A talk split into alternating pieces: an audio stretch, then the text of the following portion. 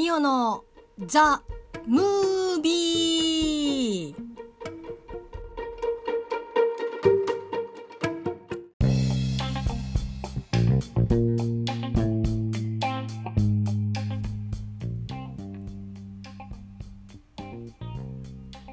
いつもミオのボイスダイアリーお聞きいただきまして誠にありがとうございます。特別企画ミオの上半期映画ラストスパート10本はい。いつものですねミオのボイスダイアリーとは別の特別企画第1弾。上半期にですね100本映画を見るために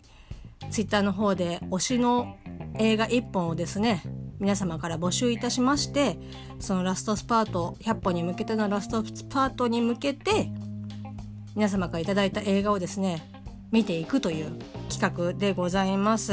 詳しい説明はですね2020年6月の17日に配信しておりますミオの上半期映画ラストスパート10本かっこ説明という回がですね配信されておりますので、まあ、知りたい方がいらっしゃいましたらそちらの方聞いていただいてという感じでございます。今ですね13タイトルピックアップというかね推薦していただいております。13人の方本当にありがとうございます。これからですねルーレットアプリを使ってこの13本の中から無作為にですねもう私の感情は一切入っておりません。あの、1本選んで、それを見て感想を言っていこうと思います。一応ですね、13本のタイトル、もうバッといきます。サマータイムマシンブルース、羊たちの沈黙、嫌われ松子の一生、転校生、100円の恋、タクシー運転手、ジョジョラビット、長い言い訳、瀬戸内海、ゴッドファーザー1、ヘアスプレー、イコライザー、ライフイズビューティフル。はい、13本ね、タイトルありますけど、いや、ほんと緊張しますね。もうですね、iPhone のルーレットアプリにもうこの13本セットしまして、今からですね、どれが当たるんだろうな。本当に。いや結構ね、一番最初なんで結構肝心というかね決め手だとは思うんですけどいやまあとりあえずね今から回したいと思います。音出るのかな？じゃあ行きます。ルーレットスタート！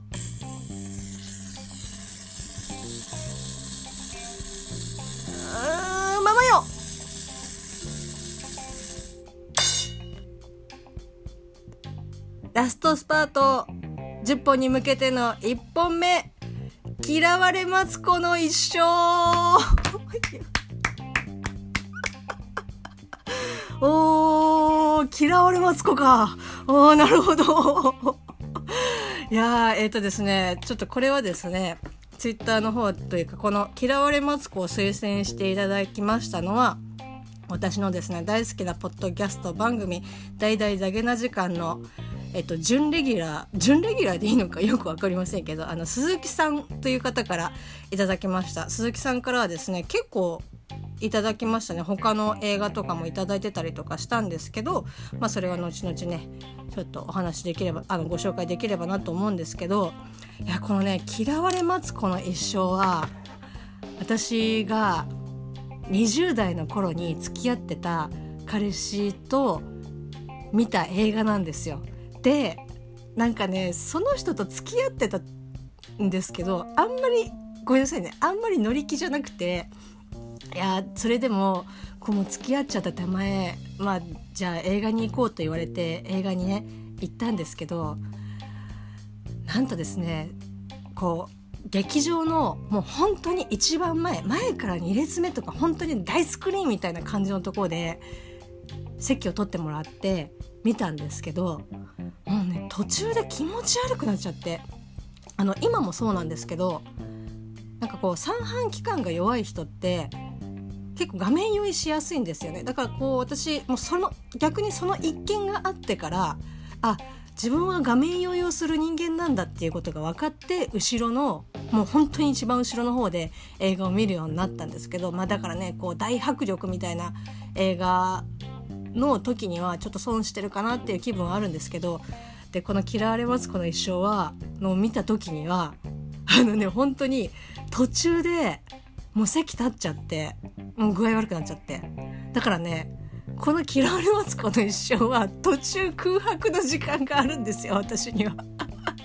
もちろんねあのざっとした内容やオチも覚えてるんですけど、まあ、いかんせん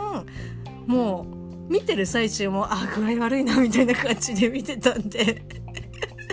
ほぼほぼ消し済みみたいな感じかもしれませんけど、はい。それではですね、ミオの上半期映画ラストスパート10本、えー、第1本目はですね、鈴木さん推薦の嫌われますこの一生、行ってみよう！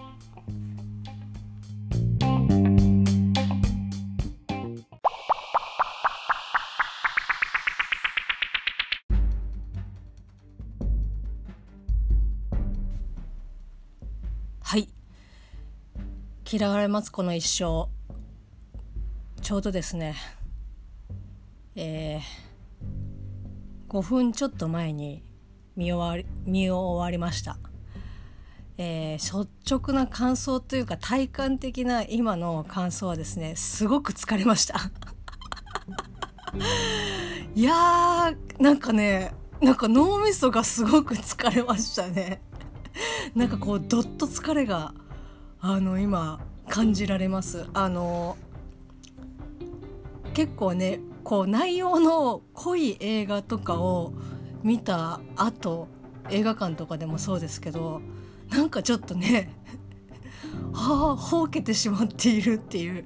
感じなのが、えっと、今の体的な、えー、感想です。はい。えー2020年ですね。上半期。1本目上半期1本目じゃない。もうちょっと頭回ってませんけど、えー、ララストスパート10本に対して、えーと、皆さんから頂きましたですね、えー、推薦映画。第1本目ということで鈴木さんから推薦いただきました。これがですねちょっと今ざっとさすがにあれかなと思って。2006年ですね。2006年に、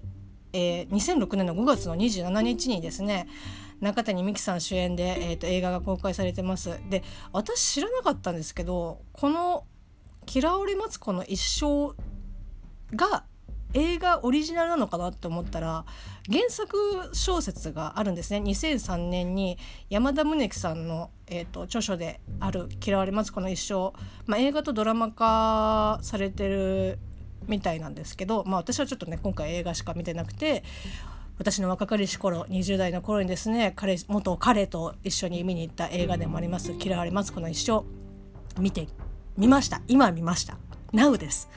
えー、っとですねいやこれは本当に酔う。ほんあのねこれ鈴木さんからねツイッターの方で推薦いただいた時にまあ他の映画も頂いてるんですけどその各映画に対して、まあ、どういった感じの映画だよっていうのをこう一言コメントも添えていただいてまして「嫌われマツコの一生。えカラフルドロドロファンタジー」ということで、まあ、このカラフルですよね。もう本当にあのね目がチカチカする。でそのカラフルっていうのも結構原色に近いカラフルな色がすごい多彩であの私ちょっと名前忘れちゃいましたけどあの写真家のなんとかミキさんちょっと名前忘れちゃった。あの花魁とかねあの映画監督されてた方の映画まではいかなくてもすごくこう彩りが鮮やか。だからその現実の色とはまたちょっと違った感じの色がもう際限なく散りばめられててあこれは確かにカラフルというか結構ね途中からこう目がね疲れてくるんですよ。であとねカメラのカメラ回しっていうのが結構手でハンディで撮ってる部分もあるし切り返しがすごいね細かいし早いんですよ。あこれは確かに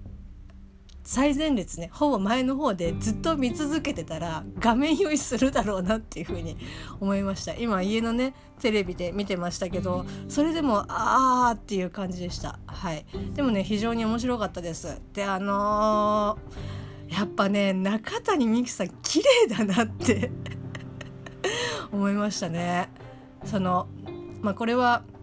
マツコという、えーと、中谷美紀さんが演じるマツコの一生本当にですねまあ多分あれ何歳ぐらい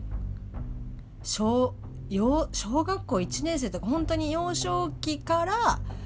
最後あごめんなさいこれねあの皆さんあの先に言っておきますけど2006年の公開今から14年前の映画なのでえネタバレはありで喋ります。で本当ねネタバレがこれを聞いててネタバレが嫌だっていう方はまずですねこれ私見たの UNEXT で見ました。見放題で見れます。見てからもしよかったら聞いてください、えー、先に言っときますネタバレはします。えっ、ー、とマツコがですねいきますよ。マツコがあの死ぬまでの一生のお話なんですけどもちろんねそのタイトルにある通り嫌われマツコの一生っていうことでもう人一人の一生をですね見たわけなんですよ。でこれ映画何分だろう上映時間が130分ということでまあそこそこ結構長い映画だと思うんですけどだから2時間10分ですか。でなんかね面白いんですよその。てかこんな人生あるの？っていう感じの映画なんですけど私がちょっとその前に映画館で見た時の断片的な記憶っていうのはすごくカラフルででまあそのなんかね劇団一人が途中で出てくるんですよ。まあ本当にすごい重要、まあ、彼女にとってマツコにとっては重要なポジションのキャラクターなんですけどまあその劇団一人の愛人にマツコがなった時にですね2人がこうやり終わった後このベッドというかね、まあ、布団ですよ。布団のところで なんかその中谷ね ミキさんがあの劇団一人のあの乳首をいじってる シーンがあるんですけどあれはアドリブなのかどうか分かんないですけどなんかちょっと痛いからちょっと痛いかなみたいな感じでこう制するまあ一コマがあるんですけどそれがすごく印象的でなんかこう「嫌われマツコの一生」ってどんな映画だったかなっていうふうにこの見るまでに見る前にこう思い返したのはその一コマだったんですけどそれとあとこれも見終わってあそうああーって思ってでこれねこの見見る前になんか皆さんにはだほんと数秒前ですよ。数秒前にはですね皆さんにまああの大体の内容とオチは知ってますけどっていうふうに言いましたけど私オチ知らなかったです。結構その映画館のポあの時系列的には、まあ、後半の方にはもちろん当たるんですけど私あの光源氏にファンレターを送ろうとしてポストに入らないっていうところらへんがラストだと思っててあの全然その後まだまだあったみたいな。あ全然私オチ知らなかったなって思って。で最後のまあオチというかねそのマツコが、えーと、亡くなった原因っていうのがまあまあ本当に最後の方に出てくるんですけどあ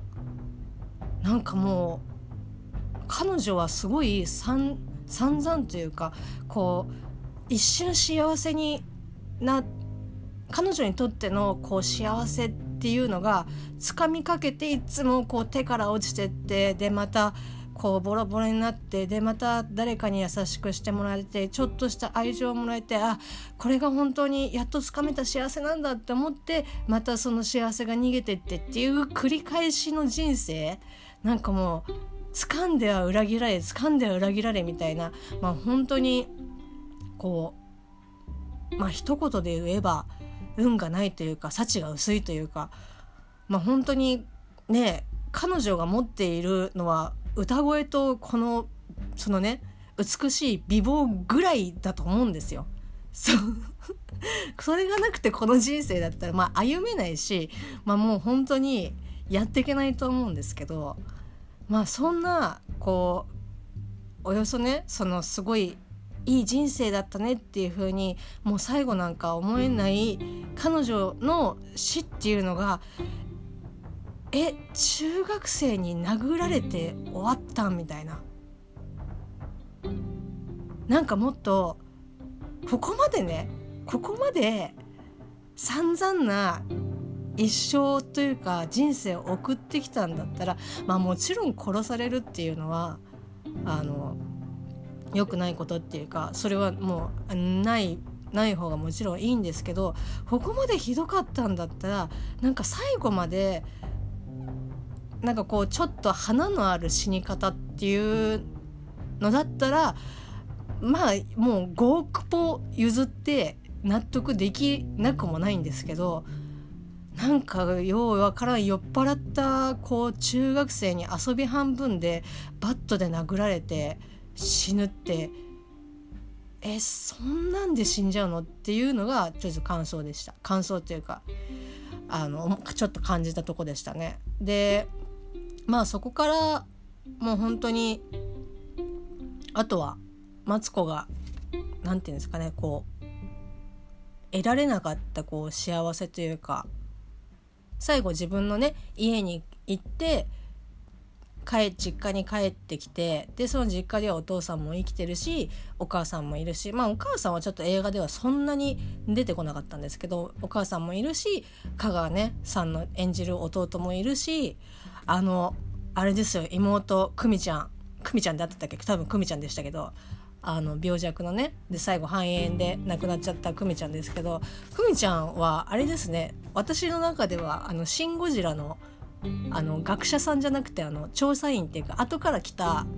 あの切れ者の調査員の役の役者さん女優さんでしたね。おおって思いながら思ってましたけど。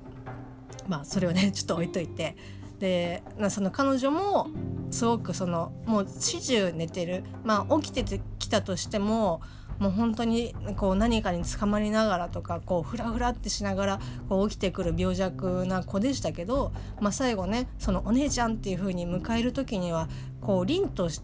ってるというかきちんと健康な感じの状態で立っててだからそのマツコが本当にこう欲しかったものっていうかこう理想としていたものが最後、まあ、ままとまってっていうか叶ってなんかそれをマツコがこう見れてるのかその想像というかね走馬灯で感じてるのか分かんないんですけどなんか最後にマツコの幸せの形っていうのを見れたのはなんかすごく良かったですね。ちょっとそこで救われた感じはありました。だから本当途中でねあのまっちゃんのあの親友の、ね、刑務所で会った、えーと、女の人いましたけどあの人がこう女の子は誰でもおとぎ話にこう憧れてそういう人生を歩みたいけど、まあ、そのどこで歯車が違ったかみたいな感じで言ってましたけどもう本当になんかねこれどの映画でもいつも思うんですけど、まあ、それそれをややったからこそ物語が進むと言われればもちろんそうなんですけどあれそのマツコのお父さんまあねこれ昭和40年を舞台に、まあ、設定して作ってるからまあしょうがないといえばしょうがないんですけどお父さんがもっとマツコに愛情を注いでいればこんなことにはならなかった。そのマツコのまあもともとの性格はもちろんあると思うんですけどその結構その場しのぎなところとかその真面目そうにこうきちんとしてるような感じに見せてるけど別にこう根はそんなでもないみたいな。お父さんがそう望んでいる。お父さんがこういった人間になってほしいって言うから、まあ、教師にもなったしそういったこう佇まいでいるけど基本的にはそんなにこう真面目な生真面目な人っていうわけではないのね。でだからなんだろうなもっとそのまあ、そのマツコに対してそのお父さんがそのもちろんねその久美ちゃんがこう病弱だったからとかあとこういう昭和のお父さんって言ったら、まあ、これもう本当に想像ですけどもうその子供にこうまあヘラヘラしてるって言い方はちょっと語弊がありますね。こう子供にこう何て言うんだろうなこう子供を思いっきり可愛がったりとか今みたいな感じのお父さん像ではないこう厳しいこうねちょっと幻覚のあるお父さんっていうイメージっていうかそういうのが固まって昭和のお父さんっていうのだと私は思うんですよだからまあしょうがないといえばしょうがないしまあそうねその久美ちゃんに対しての思いの方が強かったっていうのもあるけどだお父さんがもうちょっとその遊園地で久美ちゃんのその病院の帰りにデパートの屋上でちょっとねちょっとした本当の2人で過ごす時間が少しでもう少しでもあったらもっと違ってきたんじゃないかなっていうふうに思いますね。でもこれ本当に何だろうな「スター・ウォーズ」とか結構いろんなその 映画とかで思うんですけどももっと一言書ければこんなことにはならなかったのにっていうことがあの他の映画でも見てて思うんですけどその「嫌われます」この一生では本当にそのお父さんの愛情っていうのを欲しいがためにどんどんそのいろいろやった結果まあうまくいかずで決定的に歯車が狂ったのは、まあ、あの旅館ですけど、まあ、あの旅館でも何て言うんですかねあのマツコがあのその場しのぎのことをやらなければ済んだ話なのではっていうふうにはちょっと思うんですけどまあまあまあ。でもほんとねまあ面白かったです。ただ結構ですね、まあ、130分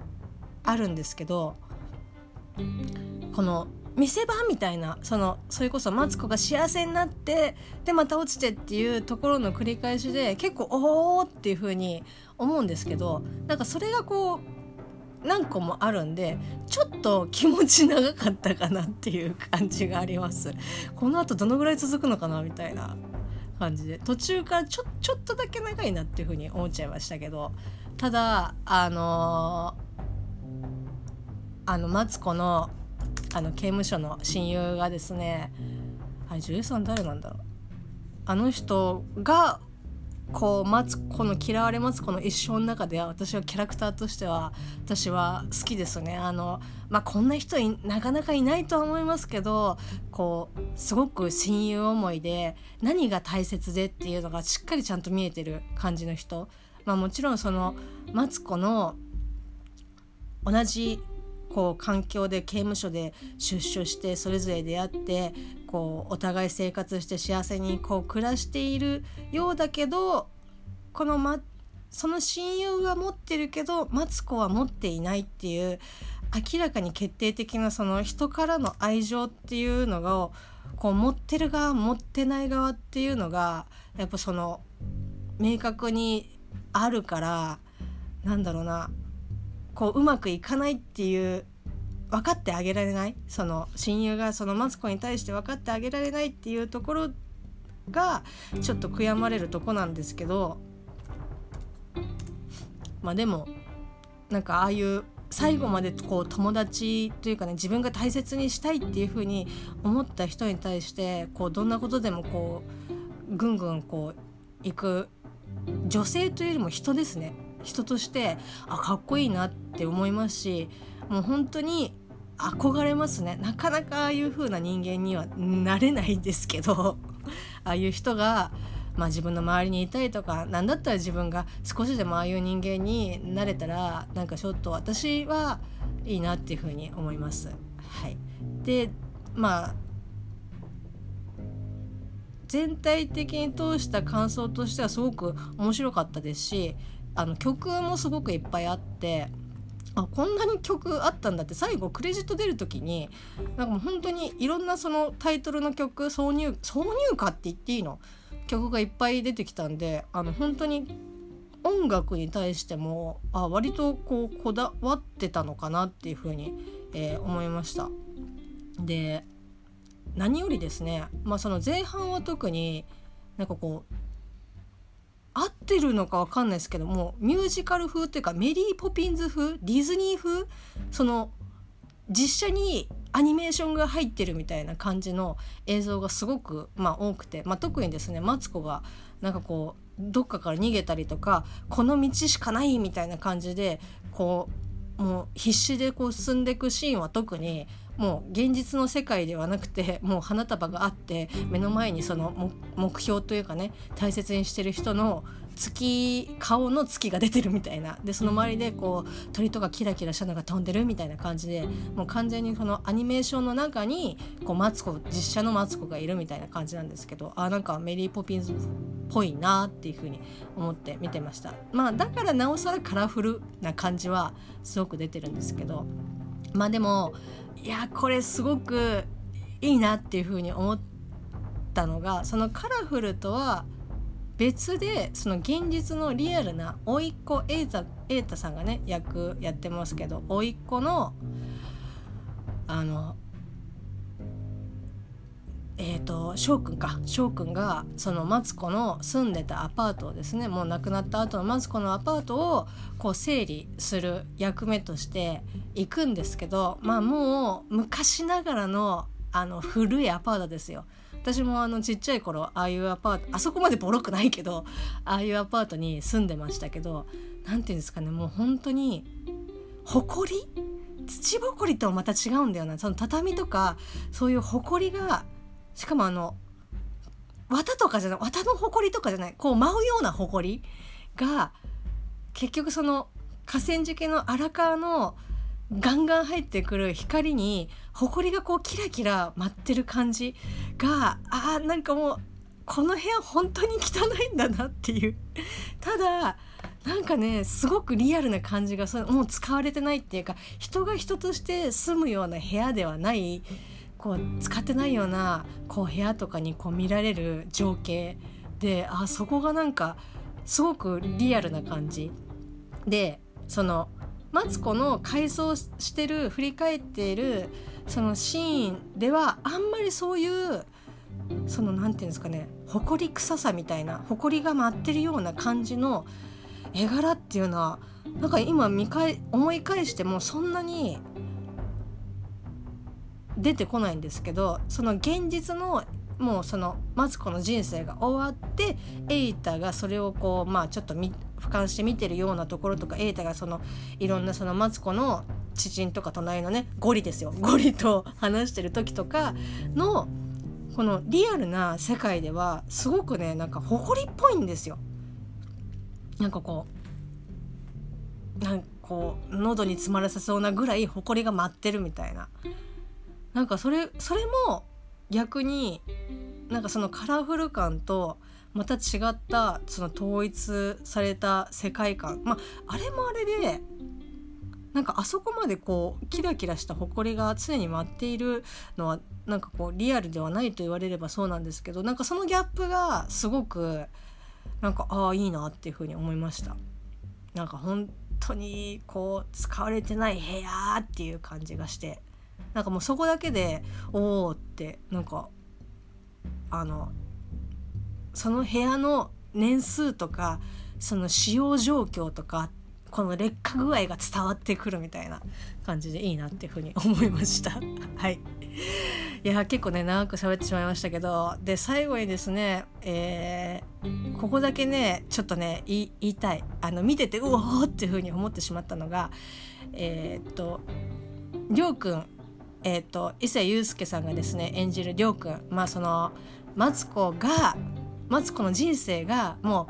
うガラッと変わってしまったきっかけの、えー、と一人、まあ、この子が、まあ、中学校の時にねこの子がこうグレずにきちんとした素行の生徒であればマツコの人生はこんなことにはまずならなかった、まあ、もしかしたらなってたかもしれないけど間違いなくマツコの人生を狂わした、えー、と人物の一人ではあるんですけどえーまあ、このね、えーと、伊勢谷さんが演じる、えーと、りょうくんですか？りょうくんがですね両陽一あちゃうな。あ両陽一だ。りょうくんがですねまああの大人になってヤクザになってでマツコと、まあ、再会するんですよね。まあ、再会するというかマツコをえっ、ー、と亮が見つけてでそれでこうコンタクトを取るんですけどまああのまあ2人でこう結局付き合うことになってまあそれでももうマツコが言うのは1人よりはマシと。なんかもう本当にこのままじゃダメっていうのは分かってるけどじゃあこのこのじこの今の人を捨てているよりはいて一人になまたなってしまうぐらいだったらまあどっちも地獄だけどどうせ地獄だったら人と一緒にいる方がいいっていう風に選んで、まあ、この、えーと、りょうくんと一緒に過ごすわけなんですけど、まあ、りょうくんが途中でですねあの組のお金を博打につぎ込んで、まあ、追い回されてもう顔とかもめった刺しになってもうまあ瑛太がこうマツコの部屋を掃除してる時にその良一があ亮が来るんですけど亮ちゃんが来るんですけどもう顔にもうバッチリ傷が残傷跡が残ってる刀傷が残ってるんですけどその切られた直後にマツコと、まあ、ある旅館でこう落ち合ってでも毛布に布団にくるまってる。でも血もまだ出てる、まあ、ちゃんとしたこうね応急処置が取れてないんでしょうけどなんかそれで2人でなんかうわーってこう抱き合ってあーなんかもう2人とも死ぬしかないみたいな感じででこっからあ死ぬしかないっていう前にもうとにかく逃げて再出発しようみたいな感じで2人でこう絆を深め合うんですけどもう顔が顔からね血が出てる布団にももうベタベタにこう血が出ててこう痛いっていうところをマツコがそうねこう抱きしめ抱きしめるところまでいいよでも絶対痛いだろうっていう傷口をですねこう顔を触るの。でそうするとただでさえ多分触っただけでも激痛なのにこう顔をちょっとねこう撫でるちょっときつめに撫でる感じだから何て言うんだろう皮膚がちょっとね引っ張られてるんですよ。あもう本当に見てるだけで思い出しただけでもちょっとあのゴーってなるんですけどなんかもうそこだけが痛々しかったですね。あのそんな感じでした。そこは見てて思わずふわーっていう風にえーと、なってしまいました。そこはまあねあのもう前編通してあのすごくリアルなね細かいところを追求したら、まあ、いやいやそんなことないだろうっていう突っ込むようなところはもちろん多いんですけどもちろんそれもねその顔傷だけの顔をベタベタ触ってっていうところも、まあ、突っ込みどころの一つではあるとは思うんですけど、まあ、ある意味その非現実的なこう描写が当たり前の一本だと思います私は思うのでまあまあまあそれはそれでありなのかなっていうふうには思いましたけど、うん、見てていたいたしかったです。ちょっと あのもうちょっとしばらくしてから触ってあげればいいのになっていうふうに思いました。でも本当にですね130分、えーと、久しぶりというかねもう改めて、えーと、見返していやもうこれが初見と言っても過言ではないぐらいな感じでしたけど、えーと、と非常に楽しい一本でした、えー、嫌われますこの一生ありがとうございました